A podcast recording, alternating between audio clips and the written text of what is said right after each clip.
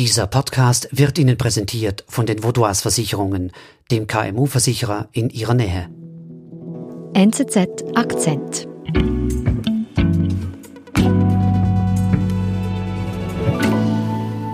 Es geht darum, du kannst dich schick kleiden, auch wenn du arm bist. Also Schönheit soll nicht den Reichen vorbehalten sein. Das ist das Credo der SAP-Bewegung in Kongo. Die sogenannten Sapper tragen teure Markenkleider, auch wenn ihr Geld kaum für genügend Essen reicht.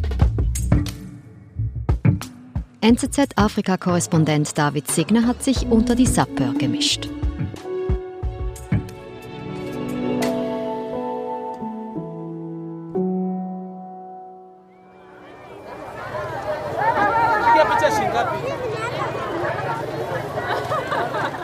Ich war vor, ein, vor kurzer Zeit in, in Brazzaville. Das ist die Hauptstadt der Republik Kongo. Das ist so eine typische afrikanische Stadt. Äh, kleines, modernes Zentrum, aber der größte Teil sind eher so ein bisschen formlose, ärmliche Siedlungen. Das Leben da ist eher ein bisschen öde und monoton, aber dann am Wochenende kommt Leben in die Quartiere, da sind die Bars offen, die Tanzlokale und die Modeschauen. Und das ist eben jetzt was ganz Spezielles, dass es eigentlich nur in Brazzaville und Kinshasa gibt, die sogenannten Sapeur.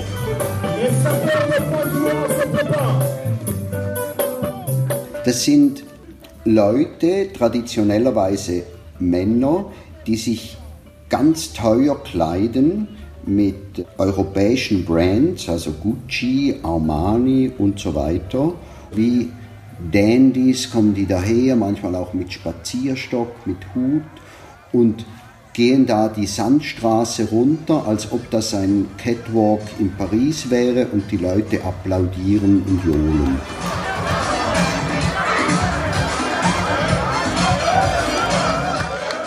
Das klingt nach einem interessanten, aber auch skurrilen Event.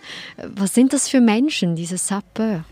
Auf den ersten Blick könnte man ja meinen, da handelt es sich um die Jeunesse dorée, also eine, eine reiche Oberschicht, die sich äh, diese Brands leisten kann.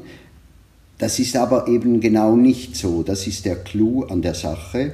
Das sind arme Leute, die sich das letzte Geld äh, von den Fingern abgespart haben, um jetzt eben beispielsweise sich ein Armani-Jacket leisten zu können und die dann wahnsinnig stolz sind auf dieses Ding, das so viel gekostet hat, äh, wie andere vielleicht in vier, fünf Monaten verdienen. Und seit wann machen das die Menschen im Kongo? Die SAP-Bewegung begann vor etwa 100 Jahren, in den 1920er Jahren, als zum ersten Mal ein Kongolese, der in Paris lebte, zurückkam und sich da in Brazzaville präsentierte mit den Kleidern, die er aus Europa mitbrachte.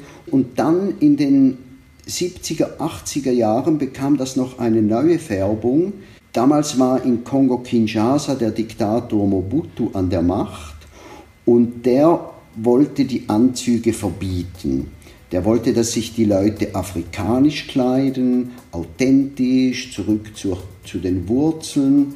Und dann wurde die SAP-Bewegung plötzlich zu etwas Subversivem. Also einen europäischen Anzug zu tragen, wurde dann plötzlich zu einem Statement gegen Mobutu und gegen diese Zwangskleidung.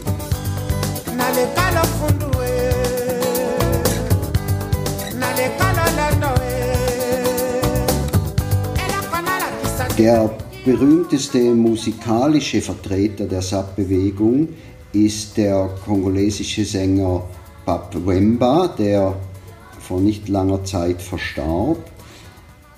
Der berühmteste Satz aus einem seiner Songs lautet Don't forget the clothes, it's, our religion. Vergesst die Kleider nicht, es ist unsere Religion. Und das ist so eine Art Credo der SAP-Bewegung geworden.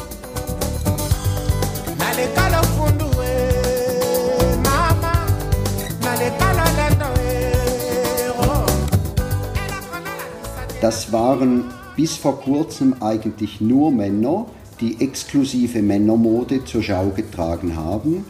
Und jetzt seit ein paar Jahren machen da auch Frauen mit. Und das ist jetzt was ganz Neues, was da in Brazzaville auch viel zu diskutieren gibt, ob das nun cool ist oder daneben.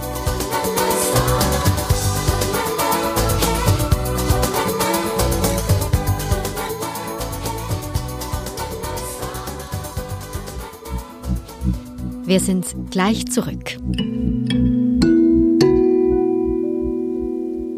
Sie, Ihre Mitarbeitenden und Ihr Unternehmen sind jeden Tag auf einen verlässlichen Partner angewiesen.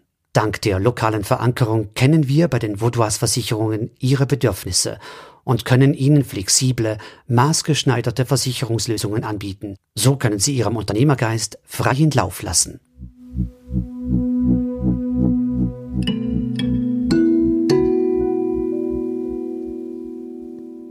Was sind denn das für Frauen, die in dieser männerdominierten SAP-Bewegung mitmischen? Das sind Mütter, vielleicht 40, äh, 50-Jährige, und die tragen eben auch, wie die sogenannten Sapeurs, also die, die Männer, tragen diese Sapeurs, also die Frauen, auch Männerkleider, die genau gleichen Anzüge mit Krawatten, mit, mit Hut, manchmal sogar mit Gehstock mit Tabakspfeife, das sind so typische Accessoires äh, dieser Bewegung. Also diese Frauen, die kommen genau gleich daher wie traditionellerweise die Männer. Warum tragen die Frauen denn jetzt keine teuren Frauenkleider?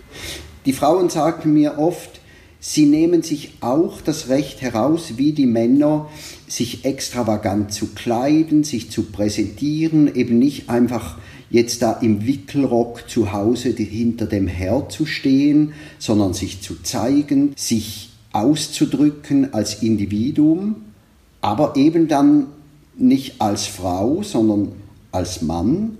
Viele Kongolesen, die sind genauso erstaunt über dieses Outfit, die fragen sich dann beispielsweise, ob, ob diese Frauen lesbisch sind und behandeln sie vielleicht dementsprechend auch ablehnend. Aber damit hat das eigentlich gar nichts zu tun. Mhm. Und wie finanzieren die Frauen diese Kleider? Eben, das ist ja teils wahrscheinlich so teuer, da könnte man einen Monat in, in, im Kongo eine Familie ernähren. Ja, ja. Was die mir gesagt haben, ist ja, sie sparen. Ich habe eine Frau zum Beispiel kennengelernt, die ist etwa 50, die arbeitet als Straßenhändlerin die geht also den ganzen Tag da durch die Abgase, durch die staubigen Straßen, verkauft irgendwelchen Kleinkram, verdient vielleicht 100 Franken pro Monat, wenn es hochkommt. Und dann zeigt sie mir ihre Superschuhe und sagt, die haben umgerechnet etwa 2000 Franken gekostet. Es gibt im Extremfall sogar Geschichten von sowohl Männern wie Frauen, die ihr geerbtes Haus verkauft haben, ein Grundstück verkauft haben, bloß eben um sich diese Klamotten zu kaufen. Ah, da, da hört dann auch unser Verständnis ein bisschen auf, aber die finden, ja, das ist einfach unsere Religion, das ist halt nicht ganz rational.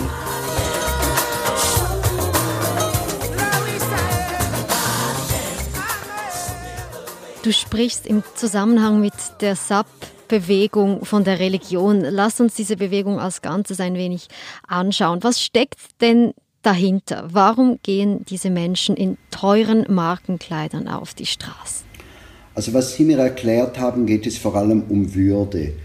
Es geht darum, du kannst dich schick kleiden, du kannst schön sein, du kannst präsentieren, Status, Prestige, auch wenn du arm bist.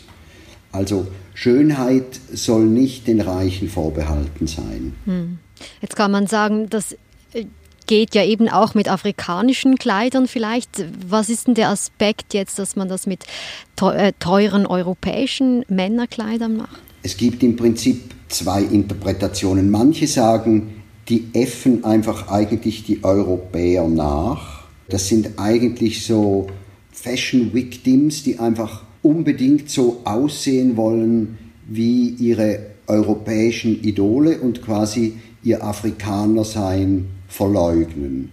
Andere sagen, nee, das stimmt nicht, die, die machen ja was ganz anderes daraus. Die nehmen zwar die europäischen Kleider, aber kombinieren sie dann in einer so verrückten und auch karikaturhaften Art, damit da eben dann was ganz anderes und Afrikanisches draus wird und fast auch so was wie eine, eine Parodie der europäischen Mode. Das ist angesprochen, dass die SAP-Bewegung äh, früher auch ein politisches Statement war. Kann man das heute auch noch sagen? Nein, eigentlich nicht. Also ich meine, der europäische Anzug ist nicht mehr verboten wie früher unter Mobutu. Der Präsident von Kongo-Brazzaville selber ist einer, der sich ultraschick kleidet, fast so eine Art Sapeur. Aber man könnte natürlich sagen, jetzt mit den Frauen, die sich da wie Männer kleiden, kommt plötzlich wieder so etwas Subversives oder sogar Revolutionäres in die SAP-Bewegung rein. Mhm. Ist denn die Tatsache, dass jetzt eben Frauen in dieser SAP-Bewegung mitmischen, das auch ähm, in diesem Sinne ein Zeichen, dass sich das Rollenbild der Frau generell verändert? Ja, ich glaube schon. Die Rollenverteilung im Kongo ist wie fast überall in Afrika doch sehr konservativ. Es ist sehr klar, was ist eine Frau, was sind ihre Aufgaben, wie kleidet man sich angemessen.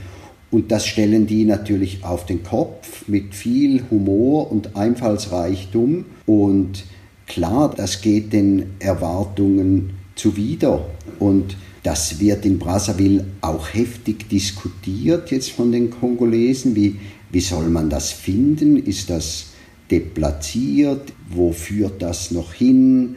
Und das wird sicher auch der ganzen SAP-Bewegung neuen Auftrieb geben. Das ist jetzt wie nochmal was Neues. Also man kann sagen, eine 100 Jahre alte Tradition lebt ja ein wenig neu auf dank den Frauen.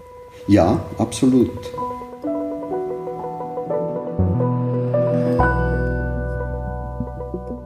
David, vielen Dank, dass du uns mitgenommen hast zu den Sapeurs und Sapeurs in Brazzaville. Gern geschehen. Das war unser Akzent. Ich bin Nadine Landert. Bis bald.